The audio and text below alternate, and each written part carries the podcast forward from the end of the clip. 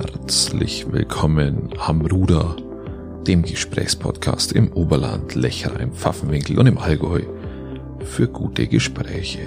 Mein Name ist Christian Lodi und ich unterhalte mich in dieser Episode zum dritten Mal mit Hans Schütz. Hans Schütz ist Umweltaktivist, Literat, Kommunalpolitiker und vieles mehr und wir unterhalten uns in dieser Episode über seine Rolle als Oppositionspolitiker in Weil am Schongau im Kreistag und wie er denn die Geduld hat, an den Themen dran zu bleiben, die er seit Jahrzehnten beackert. Wir unterhalten uns über das Haifischbecken, Politik und über die Rolle von Macht in der Politik und von Machtstreben.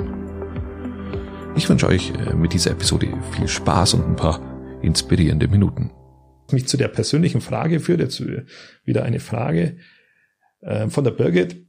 Wie schafft man es? Du bist jetzt sehr lang hauptsächlich Oppositionspolitiker, auch im Kreistag.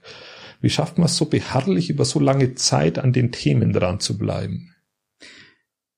Ähm, Ohne dass man, dass man müde wird. Man braucht einen langen Atem. Ja. Man braucht ein dickes Fell. Das gehört auch dazu. Also manche hören relativ bald wieder auf, wenn sie merken, dass das nicht immer nur ein Zuckerschlecken ist, sondern dass man durchaus auch Prügel bekommt. Ähm, das Entscheidende für mich war immer, äh, dass ich mich intensiv und gut vorbereitet habe. Egal, ob es um die Auseinandersetzung mit dem damaligen Spanplattenbetrieb in Peiting ging, äh, ich, ich sage jetzt einmal ganz salopp, ich war in der Regel meist deutlich besser vorbereitet als alle anderen, die damit geschnabelt haben. Das heißt aber auch, dass ich ordnerweise Gutachten gelesen habe. Ich habe immer gesagt, äh, das war, ich habe ja eigentlich nach dem Abitur zuerst mal Politik und Soziologie studiert. Das war das Luststudium. und dann irgendwann war die Frage, wie verdiene ich mein Geld? Dann kam das Brotstudium. Ja. Äh, das war das Lehrerdasein. Und dann gab es noch ein drittes Studium. Und das war im Grunde genommen das, was ich gelernt habe in der Auseinandersetzung der Bürgerinitiativen mit den Themen, die wir damals so hatten. Äh, und noch einmal gesagt, das Entscheidende ist, man muss wissen, von was man redet. Man muss unheimlich gut vorbereitet sein, einen fachlichen, fundierten Hintergrund haben. Mhm. Dann kann man sich auch hinstellen und mitdiskutieren und wird auch ernst genommen. Und ich glaube, das erarbeiten sich, da gibt's viele andere außer mir, sicher welche, die das noch viel besser können, die sich über viele Jahre einfach ein entsprechendes äh, Ansehen erworben haben, ja. weil man weiß, das ist, das ist ein, ein Mensch, der ernsthaft an diesen Themen arbeitet, der sich Gedanken macht äh, und der nicht einfach bloß ins Blaue redet oder irgendwelche Forderungen aufstellt. Ja. Und, da waren wir vorhin, manchmal muss man auch einsehen, dass man bestimmte Dinge nicht sofort bekommt oder dass man sie nicht in der Weise bekommt, wie man es idealerweise sich vorstellt, sondern dass man Kompromisse eingehen muss. Und dann sind wir wieder bei der Demokratie, beim parlamentarischen Miteinander. Was wir noch gar nicht angesprochen haben, ist etwas, was mich auch seit, seit der Gymnasialzeit umgetrieben hat. Das sind äh, Ungerechtigkeiten, äh, die zwischen einzelnen Gruppen stattfinden.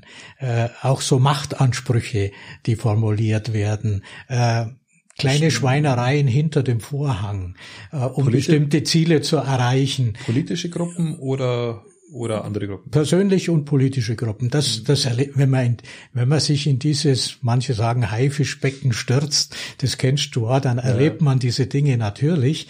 Äh, das wäre übrigens das vom dicken Fell auch. Äh, auch da äh, erntet man Respekt, wenn, wenn Menschen merken, den kann ich nicht so schnell aus der Bahn werfen. Der bleibt bei seiner Position, der ist beharrlich, äh, den können wir nicht einfach so äh, vergraulen, sondern im Gegenteil, ja. da erreichen wir eher nur das Gegenteil. Und äh, äh, das, das äh, bringt in gewisser Weise Respekt und ist dann sehr hilfreich. Und dann gibt's manchmal auch Situationen, wo man plötzlich merkt, man kann in einem Punkt durchaus gut miteinander zusammenarbeiten, auch wenn man in anderen Punkten vollkommen anderer Meinung ist. Und das äh, erlebe ich schon immer mehr, weil halt so diese, ja, ich mache das jetzt seit über 40 Jahren ne? und im Kreistag schon 20 Jahre. Was hat sich stärker verändert? Die Kreistagspolitik oder deine persönliche Herangehensweise an Politik in den letzten Jahren? Oh, das ist jetzt eine schwierige Frage. Ähm, ich glaube, dass meine Herangehensweise im Großen und Ganzen gleich geblieben ist. Ähm, Weil du hast jetzt zumindest auf den ersten Blick mehr Erfolg. Ja gut, aber das hängt einfach, das hängt einfach damit zusammen, dass ich eben schon 20, 30, zum Teil 40 Jahre Themen bearbeite. Ähm, ich habe das vorhin mal gesagt, manchmal ist es auch überraschend, Dinge entwickeln sich, ja, und dann steht man plötzlich an der richtigen Stelle, wo man vorher immer gemeint hat, naja, man, man sitzt auf der Außenseiterposition. Ja, also das ändert sich manchmal ja auch. Weil sich der Zeitgeist ändert? Der Zeitgeist, oh, das ist so ein flüchtiges Ding. Der, der Zeitgeist? ja, ja. Das, und vor allem, das ist alles Mögliche. Ähm, ich also, weiß es nicht. Äh, ich habe eins festgestellt, das, das gehört zu dieser ganzen politischen Diskussion. Äh, es geht natürlich immer um Macht. Das geht bei der großen Politik um Macht. Es geht auch im Gemeinderat ja, um Macht. Natürlich. Und äh, Macht ist was ganz Gefährliches. Äh, deswegen bin ich ja immer für möglichst große Transparenz, für Offenheit. Ja, der Kreistag äh, ist da ein schönes Beispiel für Transparenz. Ein, ein, Bei den Beteiligungsgesellschaften ist er wirklich. Ganz großes Beispiel, äh, da, und zwar gleich in mehreren Bereichen. Äh, die Mehrheitsparteien und vor allem die Verwaltung dieser Mehrheitsparteien, die in der Regel, siehe Kreistag, dann ja auch äh, im Wesentlichen mit Parteipolitikern besetzt ist. Wenn man sich die Spitzenpositionen im Landkreis anschaut, wer da sitzt, dann sind die eigentlich alle von einer Partei. Ja. Äh, das ist eine ganz wichtige machtpolitische Frage auch. Äh, und Machtpolitik Macht, ist. Macht ist etwas, äh, man könnte jetzt sagen, was korrumpiert. Ich will jetzt da niemand das direkt unterstellen, aber einfach so pauschal gesagt, man muss wahnsinnig aufpassen. Und diejenigen, die Macht haben, äh, weil Macht ist ja auch etwas, was einen positiv beflügelt, das tut einem ja gut, man hat Macht. Das Grünen, will man die, haben. Die Grünen wollen ja jetzt auch Und dann will man sie nicht ja, abgeben ja, oder will sie verfestigen oder noch, noch äh, ausbauen, zementieren ja, klar, oder ausbauen. und äh, das ist eine ganz gefährliche Geschichte und das ist auch Aufgabe äh, von, von Oppositionspolitikerinnen und Politikern, dass man, wo es auch immer geht, um Transparenz, um, um demokratische Grundformen äh, streitet und ringt. Äh, ich komme, ich könnte jetzt Einzelbeispiele nennen, ja. Wir hatten zum Beispiel im letzten Kreistag, also in der letzten Periode am Ende die Diskussion, warum werden die Tagesordnungen von nicht öffentlichen Sitzungen eigentlich nicht in der Zeitung veröffentlicht?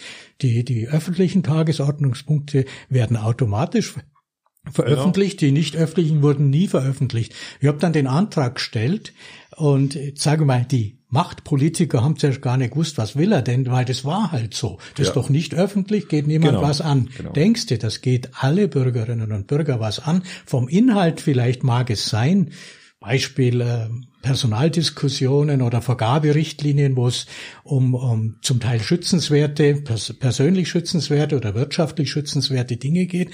Aber dass darüber gesprochen wird, das soll die Bevölkerung wissen. Die sollen wissen, der Kreistag beschäftigt sich mit dem Krankenhaus, der beschäftigt sich mit dem Radom in Reisting und so weiter. Und dann haben wir das durchgesetzt. Gerade so mehrheitlich, dass auch die Tagesordnung der nicht öffentlichen Sitzungen veröffentlicht werden muss, dass die Bevölkerung Bescheid weiß, was die da überhaupt machen im Kreistag. Ja, genau. Äh, und dann kam der neue Kreistag, nach der Wahl haben sie es wieder nicht gemacht. Und dann habe ich mich beschwert und dann war die Antwort, ja, wir haben gedacht, das gilt nur für den alten Kreistag. Es heißt, das sind so diese kleinen Gefechte, die die Bevölkerung gar nicht so mitkriegt, aber es geht auch um diese ganz kleinen Mosaiksteinchen, die man verteidigen muss und ausbauen muss. Und mein großes Mosaik wäre dann möglichst viel freie Diskussion, möglichst viel Offenheit und nur das, was unbedingt notwendig ist. Und es ist in meinen Augen sehr, sehr wenig, das nicht öffentlich ja, trifft, trifft da komplett meine Meinung. Im Kreistag in, äh, haben wir da zurzeit, du sitzt da drin, eine Entwicklung, die komplett in die falsche Richtung geht. In den Beteiligungsgesellschaften, ob das ein Radom ist, ob das ein IFA GmbH ist, ob das ein ganz großes Thema Krankenhaus GmbH ist. äh, wird pauschal jetzt nicht öffentlich diskutiert, obwohl mit Steuergeldern umgegangen wird, obwohl der Bürger ein Recht hat, zumindest beim Großteil der Diskussionen mit anwesend zu sein. Nicht bei allen, haben wir ja schon gerade, hast du ja, ja. gerade schon wunderbar ausgeführt. Ja, ja. Ist es nicht Demokratie gefährdend, ich nehme das Wort absichtlich in den Mund, Demokratie gefährdend, wenn man so agiert, wenn man da die Transparenz rausnimmt und aus machtpolitischen Gründen, weil was anderes ist es nicht, ja. ähm, so diesen, diesen, diesen Weg einschlagt. Suggestivfrage. Ja, der, der Teufel liegt da natürlich immer im Detail. Ne? Ja. Äh, die Verwaltung hat natürlich argumentiert, dass äh, das doch erstens gesetzlich erlaubt ist, so zu formulieren in der Geschäftsordnung, dass äh, alle Beteiligungsangelegenheiten grundsätzlich, das ist entscheidende, das entscheidende Wort, genau. grundsätzlich nicht öffentlich sind. Äh, das äh, haben sie sich bestätigen lassen von der Regierung von ja. Oberbayern. Juristisch ist das möglich, die Geschäftsordnung genau. so zu gestalten. Und auf dem Standpunkt steht die Verwaltung und die Landrätin und die Mehrheitsfraktion. Mit einer Stimme Mehrheit. Aber, ja, genau. und jetzt kommt's, äh, was macht es für ein Bild in der Öffentlichkeit? Die haben dann immer gesagt, der Kreistag kann ja dann immer noch, je nach Punkt kann jemand einen Antrag stellen, ja, genau. dass etwas vom Nicht-Öffentlichen ja, genau. ins Öffentliche gezogen wird und dann wird darüber abgestimmt und wenn die Mehrheit dafür ist, dann äh, kann es auch öffentlich verhandelt werden. Und, und genau da liegt dieses machtpolitische mhm. äh, äh, Missverständnis. Wenn ich sage, ich muss jedes Mal einen Antrag stellen, wenn ich der Meinung bin, etwas sollte Öffentlichkeit sein. Ich muss, ich bin praktisch derjenige, der die Beweisführung hat, ja, genau. dass das ins Öffentliche muss. Genau. Äh, und wenn man es anders machen würde, äh, wie es ja auch andere Kreistage durchaus in ihren Satzungen drin Meine, haben. Das geht ja anders. Es, ist das juristisch genauso möglich. Ja. Auch da hätte die Regierung von Oberbayern nicht sagen können, das dürft ihr nicht so machen, weil es juristisch nicht erlaubt ist. Es ist natürlich erlaubt. Und es macht einfach ein schlechtes Bild und es zeigt auch an diesem kleinen Beispiel, wie diese machtpolitischen Spielchen, sage ich jetzt mal, auch in diesen kommunalen Parlamenten ablaufen. Ist es demokratiegefährdend? Das ist nicht direkt demokratiegefährdend.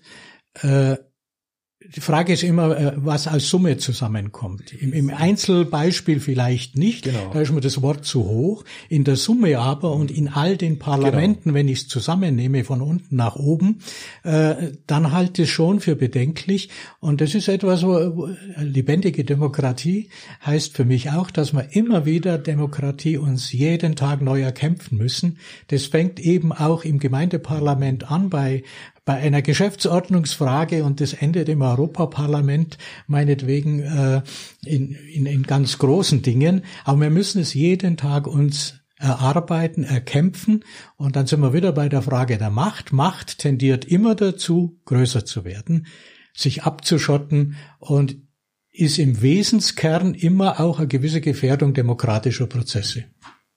Also auch wenn man es, ob es der kategorische Imperativ, weil ja, vielleicht kategorische Imperativ da ein bisschen zu hoch an, angesiedelt ist, aber wenn man den darauf anwendet, muss man es eigentlich auch transparent gestalten, wenn wir, wir ehrlich sind.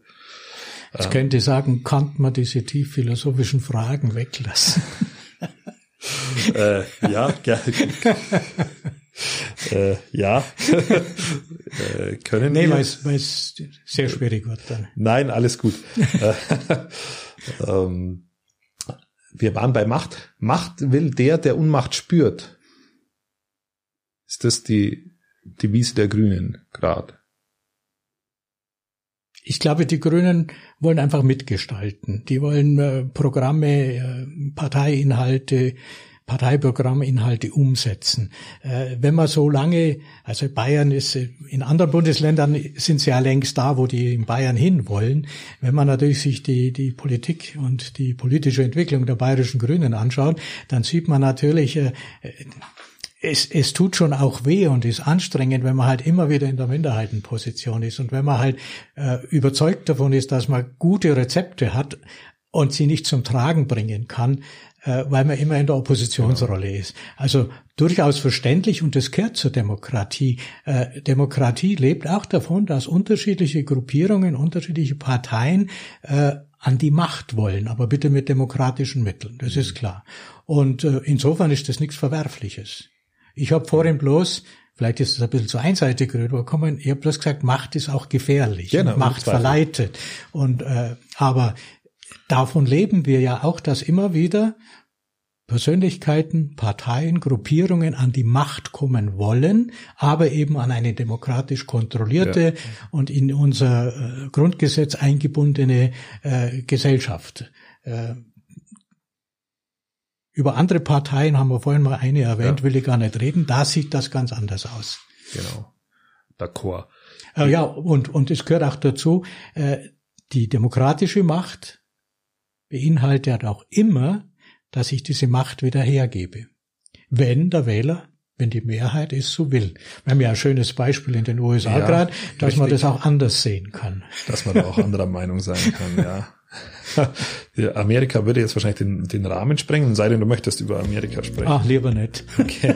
Wenn du schon nicht über Kant, über Kant philosophieren willst, dann, dann wird, wird Trump wahrscheinlich auch nicht das richtige Mittel sein.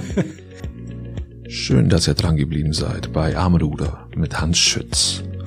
Hans Schütz war jetzt zum dritten Mal zu Gast am Ruder und ich fand besonders interessant, mit was für einer Geduld und Beharrlichkeit er unter Beibehaltung seiner politischen Ziele seine persönliche Rolle gefunden hat. Und das über Jahrzehnte hinweg, weil das ist alles keine Selbstverständlichkeit. Ich kenne das auch von mir selbst. Das ist äußerst schwierig und es ist sehr schön zu sehen, wie sowas auch gelingen kann, ohne dass man sich verbiegen muss. Ich unterhalte mich in den nächsten Episoden mit Hans Schütz über die Müllverbrennungsanlage in Altenstadt. Ich unterhalte mich über seinen persönlichen Weg zu den Büchern, zum Schreiben und über im Besonderen sein letztes Buch, Der gute Mensch von Auschwitz. Und wir unterhalten uns auch über die Systemrelevanz von Kunst. Alle zwei Tage kommt ein neuer Podcast am Ruder raus. Ich wünsche euch schon mal eine gute Zeit und somit bis übermorgen.